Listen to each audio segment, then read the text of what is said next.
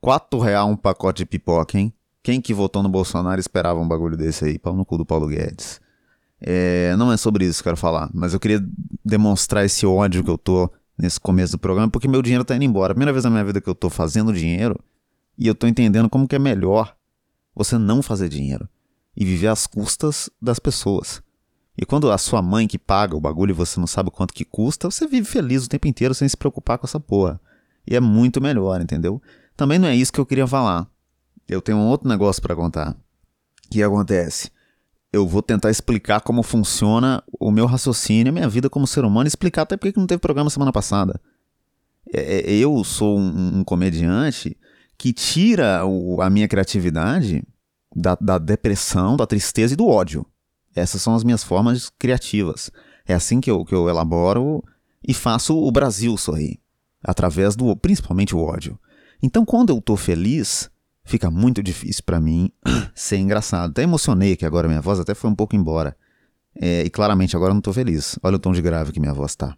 Não tem como eu estar tá feliz com esse tom aqui, né? E, mas o que aconteceu? Fiquei muito feliz porque começaram a acontecer várias coisas muito interessantes na minha vida, inclusive trabalhos aí, dinheiro, várias coisas que não vale a pena comentar aqui agora nesse momento, porque pode talvez zicar essas coisas, mas coisas muito boas começaram a acontecer e eu fiquei muito feliz.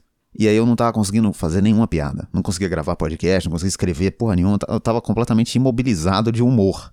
Aí eu fiquei triste. Aí eu voltei a fazer humor, porque eu fiquei triste, e aí comecei a escrever um monte de coisa.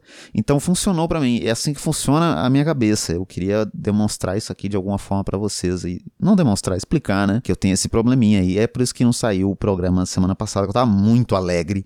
E aí não tem a menor graça o programa. Quando eu falo de coisa que eu gosto, de coisa que, sei lá, hoje o Philadelphia, no dia 6 de 11, o Philadelphia 76ers ganhou do Chicago Bulls no basquete, num jogo que foi muito bom. Tá vendo como é que não tem graça? Porque eu tô falando coisa que eu gosto. Tem a menor graça. Não tem sentido. Eu preciso falar mal das coisas. Eu preciso falar de gente que eu odeio, de gente que eu, que eu tenho vontade de, de assassinar.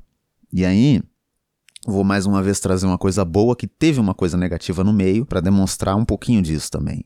Fui tomar minha segunda dose da vacina. Até aí, só maravilha, né? Porra, segunda dose, cheguei lá, não tinha quase ninguém de fila. Mandei um porra que foi meio carioca esse porra aí, hein? Me arrependi um pouco. Não sou carioca, sei que eu esse programa achando que eu sou carioca. Jamais serei. E não me envolvo com carioca também, que eu, eu, tenho um pouco de medo. Mas não é esse o ponto. Eu fui me vacinar, tomar a segunda dose, cheguei lá, não tinha quase ninguém na fila. Pensei, que maravilha, vou ficar pouco tempo aqui. Saí com meu braço turbinado e daqui sete dias posso lamber corrimão que eu tomei Pfizer. Acho que é sete dias Pfizer, né? Alguém me informa se não fosse sete dias, porque eu não lambo corrimão daqui sete dias, que eu não, nem sei se eu quero lamber corrimão, nunca fiz isso antes. Talvez eu me arrependa. Cheguei na fila da vacinação, tinha um amigo meu lá, João, que vai na academia comigo, um grande amigo que eu tenho da minha vida inteira, uma pessoa que eu amo, apesar da ignorância da beleza que ele tem. Já citei o João aqui em vários momentos, uma pessoa belíssima que intimida, mas que eu gosto bastante. E vi ele na fila de longe, cumprimentei, pensei que alegria, né? Estar aqui nesse momento, compartilhar a segunda dose com uma pessoa que eu amo tanto, tava com a minha irmã também, que eu tolero. E aí pensei, não tem como, nada, nada que pode acontecer aqui vai puxar meu dia para baixo. E aí o João me informa pelo WhatsApp, que a gente ficou conversando no WhatsApp na fila, porque ele tava tipo na frente e aí ficar gritando no meio de uma fila de vacina. Ele me informou que o nosso, a gente compartilha eu e ele, um ex-amigo coach, que era uma pessoa que fez parte da nossa vida durante muito tempo, depois que a gente se formou na escola aconteceu alguma coisa que esse nosso amigo se transformou num coach motivacional que compra seguidor para as pessoas achar que ele é famoso e aí você vai ver tem dois likes num post e faz vídeos aí ensinando como ficar rico e ainda mora com os pais.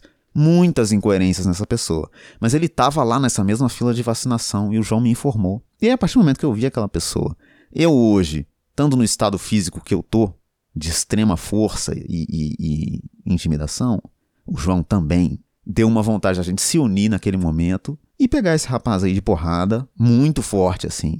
É, até tirar um pouco o efeito da Pfizer. Tirar a Pfizer de dentro do corpo dele no soco. Era essa vontade que a gente teve. Mas a gente não podia, porque não estava vazia o suficiente a fila para a gente conseguir fazer isso e correr.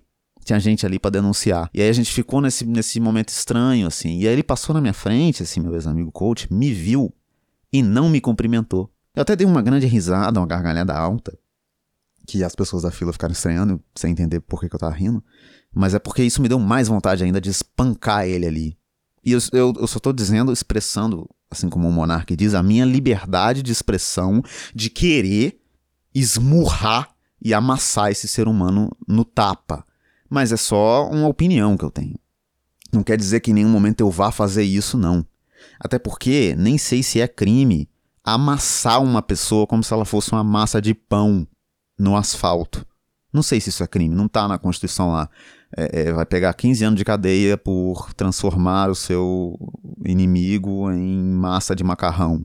Não tem isso. Tem isso na Constituição brasileira? Não tem. Então eu poderia ter feito se eu quisesse também. Que não é crime, não. Não matei, eu ia deixar vivo. Irreconhecível? Irreconhecível. Se voltasse a falar em algum momento, ia representar um avanço da medicina? Ia representar um avanço da medicina. Mas ele está vivo. Então, eu, talvez uma indenização, alguma coisa, mas não sei se eu deveria ser preso por agredir uma pessoa que tem a mesma idade que eu, é do mesmo sexo que eu. Não tem nenhuma injustiça aí. Inclusive, se eu argumentar com o juiz por que, que eu bati nele, o juiz bate também.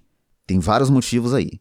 Mas perdemos essa oportunidade por ter muita gente se vacinando no Brasil. Olha que merda, né? Se tivesse antivacina no Brasil, tivesse três pessoas na fila, a gente tinha acabado com um coach. Então, o excesso de vacina no Brasil, o excesso de pessoas querendo se vacinar, fez com que um coach vivesse mais um dia. Essa reflexão aqui do nosso dia. O que, é melhor? A gente salvar a vida das pessoas agora ou no futuro? Porque o coach vai acabar com muitas famílias, né? Fica essa reflexão aí pro fim do programa. Espero que vocês tenham gostado. É, daqui a pouquinho vai sair o show do Vitinho, segunda temporada. Estamos em produção, dia 20 de novembro estreia. Saí também nesse mesmo dia que está saindo esse podcast, eu participei do Rabisqueira Podcast do Peixe Aquático, meu grande amigo que eu vejo a cada seis meses, Peixe Aquático. Você pode ir lá conferir esse conteúdo e esperar que no dia 20 do 11 saia o show do Vitinho, que vai ser uma grande alegria no seu coração. Você pode mandar também a primeira temporada do show do Vitinho para todo mundo que você conhece. E é até uma forma de você medir o caráter das pessoas. Que a pessoa que assistir um vídeo meu e não sorri, ela tem que ser presa.